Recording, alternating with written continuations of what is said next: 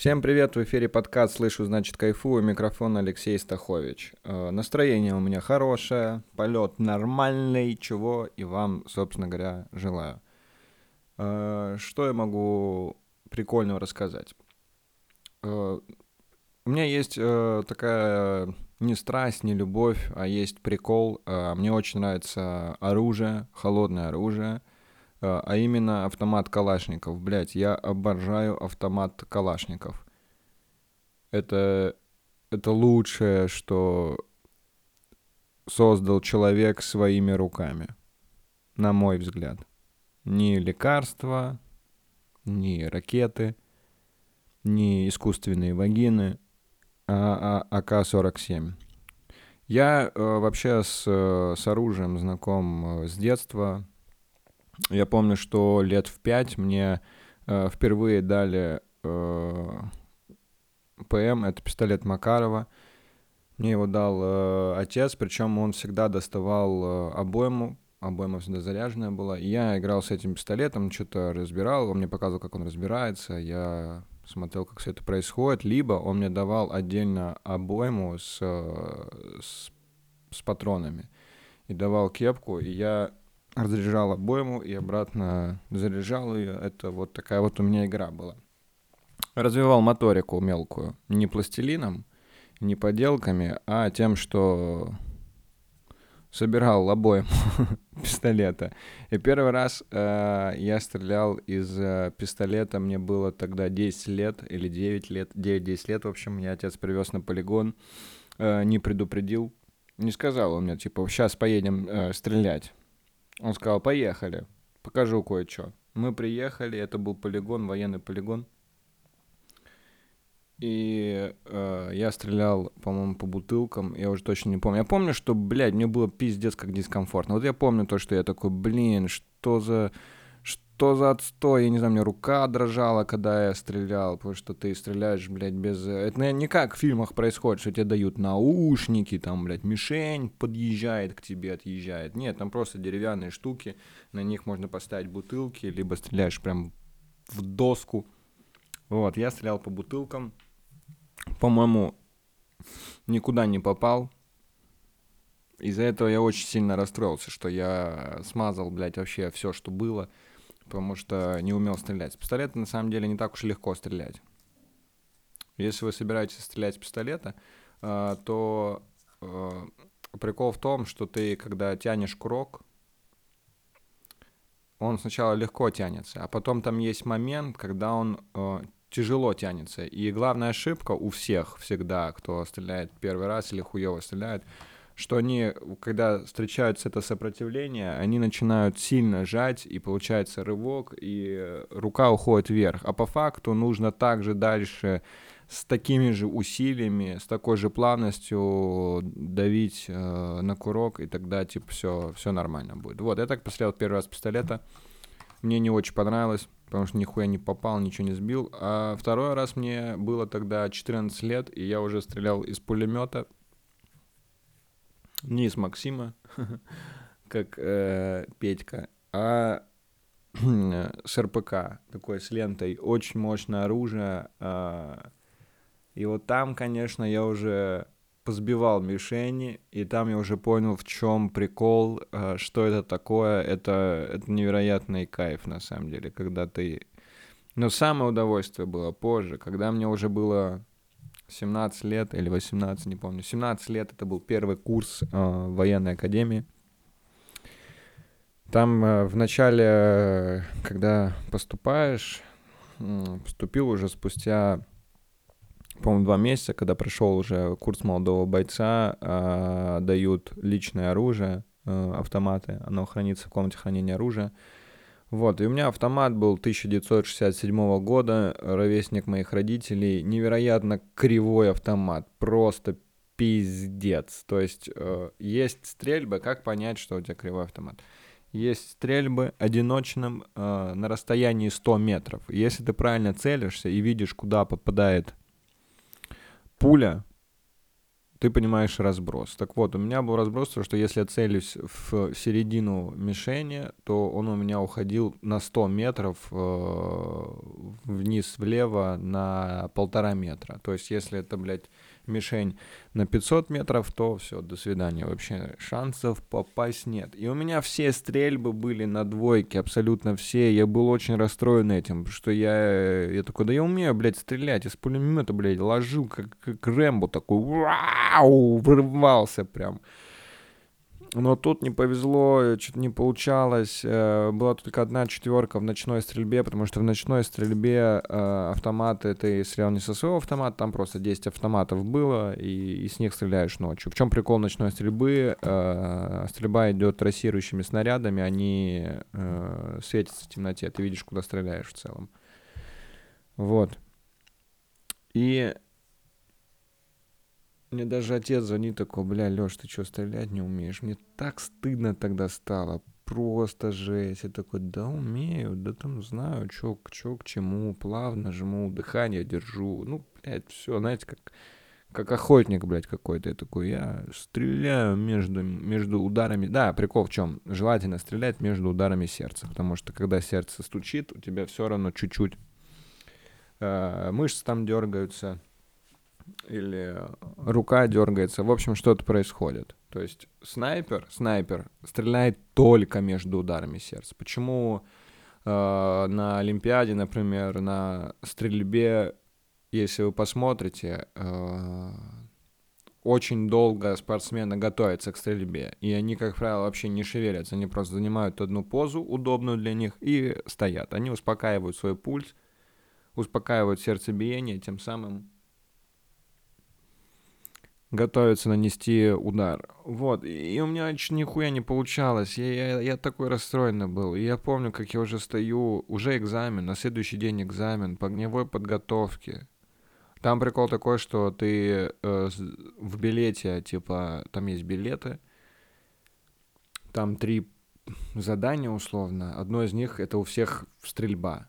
И прикол в том, что оценку выше, чем за стрельбу общую, ты получить не можешь. То есть, если ты получаешь за стрельбу дво- двойку, а за остальные там два задания а, отлично, то общая оценка 2. Потому что ты военный. Ты должен уметь стрелять в цель. И не просто стрелять в цель, а поражать ее. Я стою жду автомат, а там выбрали автомат, который лучше всего пристреляно. И мне парень дает автомат и говорит, бля, он, он очень четко стреляет. И такой, да, конечно, меня это не спасет, блядь. Хоть как он стреляет. Как бы он там не стрелял, блядь. До свидания сразу. Я иду, у меня пятая позиция, это крайняя справа. Мы стреляли из окопов, там задание причем было. Э, называлось «Стрельба э, по-моему, стрельба из окопа стоя с переменной огневой позиции. То есть там несколько таких отверстий для стрельбы, и ты бегаешь по окопу, как в жопу ужаленный, потому что мишени появляются в разных местах, и ты такой, а, эту мишень надо оттуда стрелять, и побежал, блядь. Я становлюсь, там идет доклад сначала, там курсант такой-то к бою готов, и там к стрельбе готов, я такой, ну, блядь, я еще так абсолютно на дизморали такой. Курсант Стахович к стрельбе готов, да, все сейчас будет. Начинается стрельба, я первым выстрелом смотрю, что попал чуть ниже мишени, я вижу там пыль поднялась, и такой, опачки, что-то, что-то, что-то такое происходит. Поднял чуть выше автомат, стрельнул, мишень падает, я такой, вау! В этот момент ты ощущаешь себя бляхалком. В этот момент ты думаешь, э, все члены мира сейчас у меня, все остальные мужики ходят без члена, я один с членами, я... Ты просто впитал в себя всю силу всех членов. Вот как это происходит. Я не знаю, как это описать ты, ты думаешь, я, я, бля, я сейчас с Хабибом могу сразиться. Вообще, вообще насрать. Вот настолько ты потрясен тем, что происходит. А надо поразить 5 мишеней, и все следующие 5 мишеней. Я убираю первым же выстрелом, которым стреляю. То есть там нет такого, что я, блядь, 700 очередей. Всего у тебя э, одна обойма, 30 патронов. Больше нет. Нужно только их потратить. И я даже, типа, чуваку с четвертой позиции помог. Потому что я вижу, что у него мишени стоят, а я такой без палева. Хуек, хуек. И две мишени его положил из пяти. Я иду обратно мы стоим. А там еще прикол такой, что э, офицер, который принимает стрельбу, он такой первый. И там чувак представляется, там курсант Иванов. И э, на вышке сидит э, другой преподаватель, который объявляет э, результат первого стрельбища и говорит, все цели поражены. И когда тебе это говорят, ты сам объявляешь свою оценку. То есть не препод говорит тебе такой, ну, эта оценка отличная, а ты сам объявляешь свою оценку. То есть тебе говорят, три цели поражены. Ты такой, курсант такой-то, оценка удовлетворительна. И какой я гордый в этот момент стоял. Он говорит, пятая позиция. Все цели поражены. Я такой, курсант Стахович, оценка отлично. И этот полковник такой, Молодец, Тахович. такой, да нахуй, да, я это сделал, пау-пау, где мои, блядь, золотые стволы, золотые пушки? Бля, это такой кайф, это... Я, я так хочу себе на хату коллаж, блядь, чтобы выходить и, блядь, стрелять в кого-нибудь. Ладно, конечно, никого не буду стрелять. Я не психопат, я не буду в людей стрелять. Но, блядь, я так хочу съездить на стрельбище и пострелять именно с калаша, не с пистолета, потому что потом э, в течение учебы, по-моему, с третьего курса мы стреляем только с пистолетов, э, и в этом нет прикола. Вообще нет никакого прикола. Ты просто отрабатываешь меткость, ну, когда ты с калашом, ты такой, бля, я Рэмбо, фуф. Я, блядь, Чапаев, я, я лучший, лучший воин, я последний из магикан, но только я выжил. Ну, короче, это очень большой кайф. Я поэтому, когда слышу пацифистов, которые такие, нет войне, оружие, отстой, я такой, блядь, подержите, подержите калаш в руках сначала. Это, это лучшее, что может быть с тобой. Ну, конечно, сейчас все такие, что, псих, что ли, какой-то, ненормальный вояка, с ума сошел. Это людей убивает. Да я знаю, я, я же по деревяшкам стрелял. Чего вы, блядь, завелись-то? С лука тоже прикольно пострелять. Есть люди, кто с лука стреляет. Но и с лука тоже людей убивали. Такое бывает. С дарца, блядь, тоже можно человека дротиком убить, блядь. Ну и чего? Не стрелять теперь? Или что, ждать, пока, блядь, лазерные киберпушки, блядь, появятся, чтобы такой, ну, это устарело уже, поэтому вот теперь с этого можно вот в детском садике пострелять. Не знаю. Теперь так.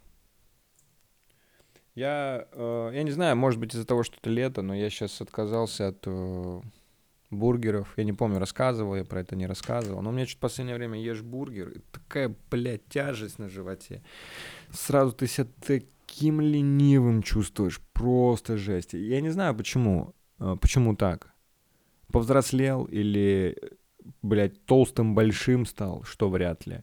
Либо это просто лето, и хочется всегда чувствовать себя свежим, таким бодрячком, чтобы ты такой, о, солнышко вышло, я пошел кататься. Не знаю на чем, на лонгбордах. Я не катаюсь на лонгбордах. Ненавижу кататься на коньках, на роликах. Это, блядь, шляпа какая-то. Лучше на ногах походить или побегать. Не знаю. Не нравится мне э, все эти, все, что с колесиками э, под ногами. Не, вообще ничего. Я, когда у меня был скейт, я, блядь, это мне было 5 лет, я лицом в асфальт влетел, пол щеки себе там счесало. Хорошо, я вообще, блядь, в шоке, как так произошло. Хорошо, что глаз на месте остался, потому что он прям под глазом, короче, начинался счес. Ну это вообще жуть какая-то. Какой нахуй скейтборд, блядь. Если я буду кататься на чем-то, я, бля, в доспехи оденусь. Так, что не смогу встать и скажу, ну все, раздевайте меня, домой пошел. Накатался, все, мне хватит. Вот. Э, перестал есть бургеры и вообще забил большущий болт на все фастфуды, которые называются Макдональдс, KFC, Burger King. Это просто пиздец. чтобы это случилось, что, вот что произошло. Я был, эм, ну, в торговых центрах есть вот эти места, где куча всякой еды. Я пришел э, в дагестанскую лавку, обожаю это место. Дагестанская лавка One Love. Бля, это чуду с мясом или чуду с тыквой. Уая, это так вкусно. Попробуйте обязательно. Обязательно попробуйте в дагестанской лавке чуду с мясом, чуду с тыквой. Там есть еще с сыром, с картошкой. Ну вот с тыквой с мясом это, конечно, вообще мега кайф. Я пошел туда, взял там курзе. Э, курзе это, бля, русские слушатели, чтобы вы понимали, это типа пельмени, короче. Пельмехи с бараниной, вот что такое курзе. Вообще курзе э, делают с зеленью, правильно, но они есть и с мясом. Вот, я взял с мясом, поел, и мне что-то не хватило. Такой, блин, надо еще поесть чего-нибудь. Такой, о, остренького захотелось. Пойду в KFC, возьму крылышки. Я поел, думаю, ёп, я, блядь, чё ем? Пенопласт острый. Что это за говно синтетическое? Это невозможно было есть. Я такой, гоу. После такого я не хочу есть фастфуд. Это такая дрянь, бля. Я обожал. Я всегда в фастфудах ел. Но, видимо, я... Либо я переел прям уже всего этого, что мне, что мне это надоело, либо просто я уже такой, ну все, я больше, я больше не хочу сейчас есть. Люблю вкусно поесть, но я немного ем, если честно. Ем чуть-чуть совсем, но мне нравится пробовать э, новую еду. Вот для меня, когда я еду куда-нибудь... Блин, сейчас слышно, как я наливаю, да? Или нет? Не понимаю. Э, когда я еду куда-то в другую страну, э, для меня в первую очередь важно не посмотреть страну, походить там ногами, а там пофоткать что-то или пообщаться с людьми, мне очень важно попробовать их местную кухню. Вот я люблю пробовать местные продукты, что они там выращивают, чем они питаются. Для меня это прям, о, нифига себе, вы так здесь едите. Вот я с этого прям получаю удовольствие. Вот это, вот это для меня кайф прям. Итальянские сыры, уай, что за прелесть. Пармезан. Пармезану, это пфф, именно итальянский, не, блядь, из Смоленской области, который там все привозят, а именно, именно итальянский, это, конечно, вообще кайф. Мега кайф. Ты мой кайф, ты мой кайф. Это я пармезану пою. Обожаю пармезан. Обожаю вообще мясо, обожаю... Э, бля, испанское мясо. Это вообще... Ух, хочу, блин, наконец-то сгонять в Италию. Блядь, я, я возьму с собой пустой чемодан и привезу только еду, блядь, оттуда. Только еду. Больше мне ничего от Италии не надо. Понимаешь, что там идешь по Риму, и на каждом метре такой, о, это я видел в учебнике истории, о, это тоже видел. Но еда это нечто. Интересно, есть кто-то за границей, кто также относится к русской еде? Вот мне вот реально интересно, есть такие люди, такие, бля, борщ, господи, что за превосходство в еде этот борщ. Не знаю, я не знаю, откуда у меня такая любовь появилась э, к разной кухне. Возможно, потому что я в слишком юном возрасте понял, что это приносит э, э, кайф именно разнообразная кухня, потому что понимать, что за еда, э, вот этот возраст, там, 4-5 лет, когда ты уже понимаешь, я ем борщ, а это я ем макарошки. Я жил тогда в Дагестане, и, э, естественно, в русской семье, причем у меня родители э, родились на Украине, и я в том же городе родился, это в Донецкой области. То есть это смешение кухонь было, очень много каких-то украинских традиционных блюд, ну, типа вареники с картошкой. Бля, пиздец, тоже традиционное, традиционное блюдо. Сам называют традиционное блюдо вареники с картошкой. Ну, это так. Э, бля, крошку, обожаю крошку. Кто не... Бля, окрошка, это такой... Я помню, короче, когда жил в Осетии, ко мне э, пришел друг, мы, мы с ним играли, я такой, типа, что, хочешь поесть?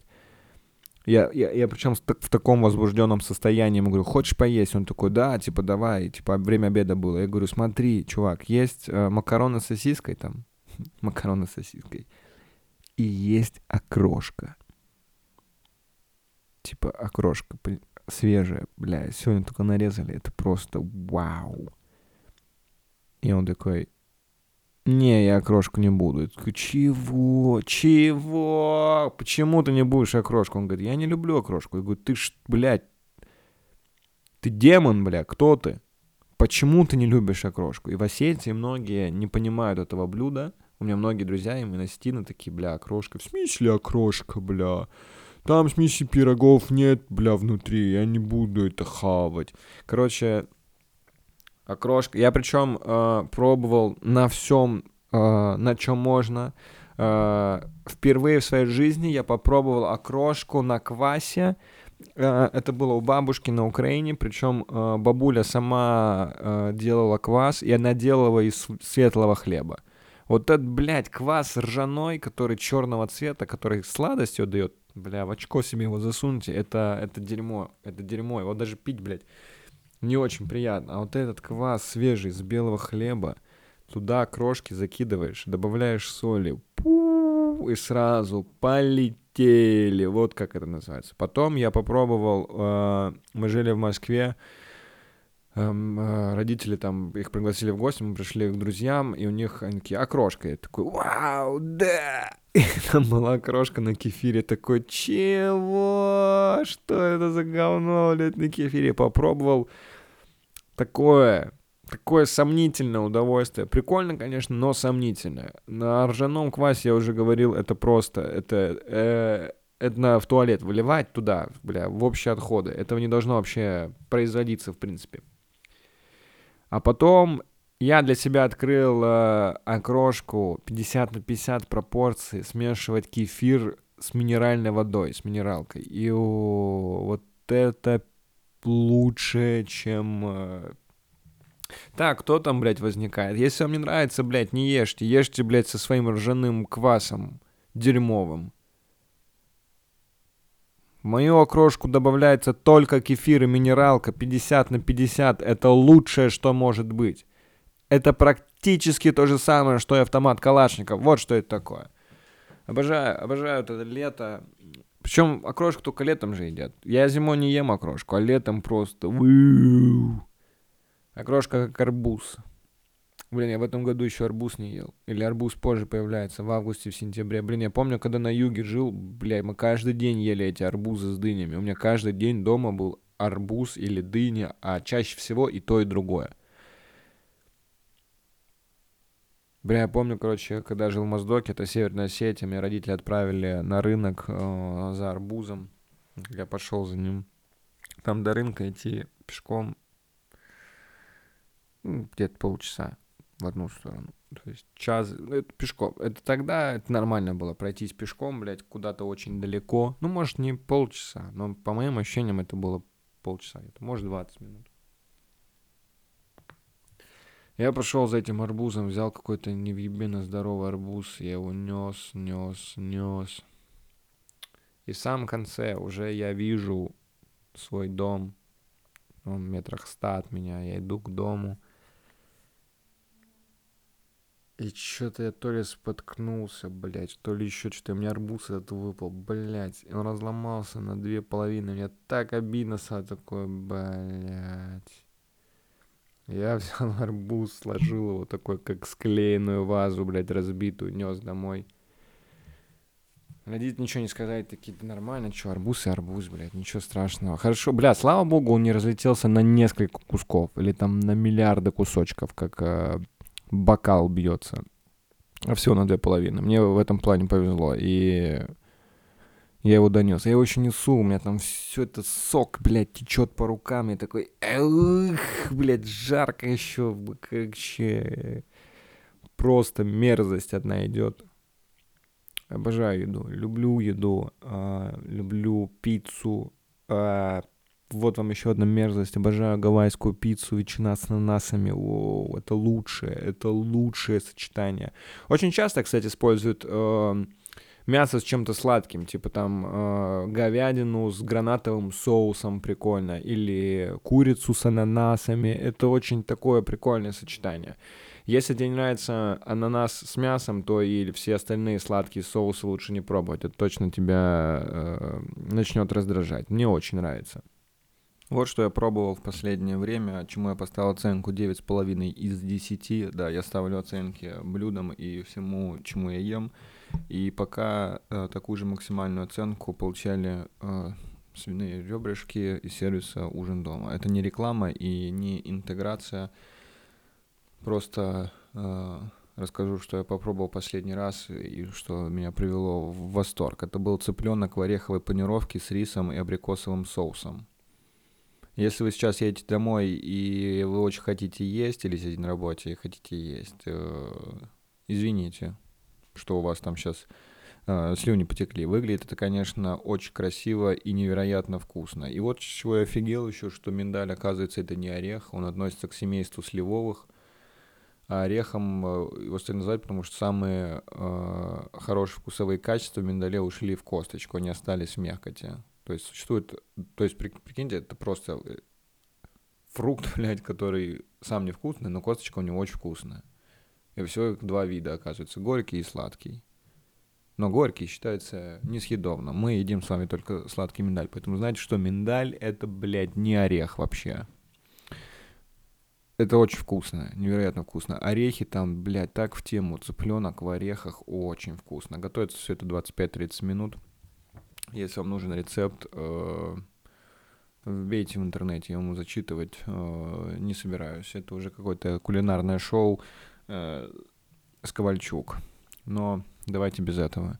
Э, прикольную новость прочитал недавно э, и хотел бы поделиться, что э, юный русский талант, российский талант Сергей Пеняев э, это воспитанник, вот, футболист.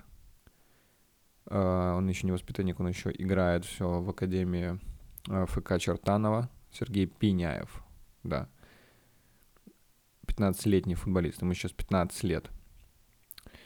И э, если вы хотите про него подробно узнать, э, можете посмотреть э, на ютубе блог э, «Красава», и там есть про футбольный клуб Чертанова. Это просто детская школа, которая занимается тем, что воспитывает футболистов. У них есть своя команда во взрослом футболе в ФНЛ. ФНЛ — это футбольная национальная лига.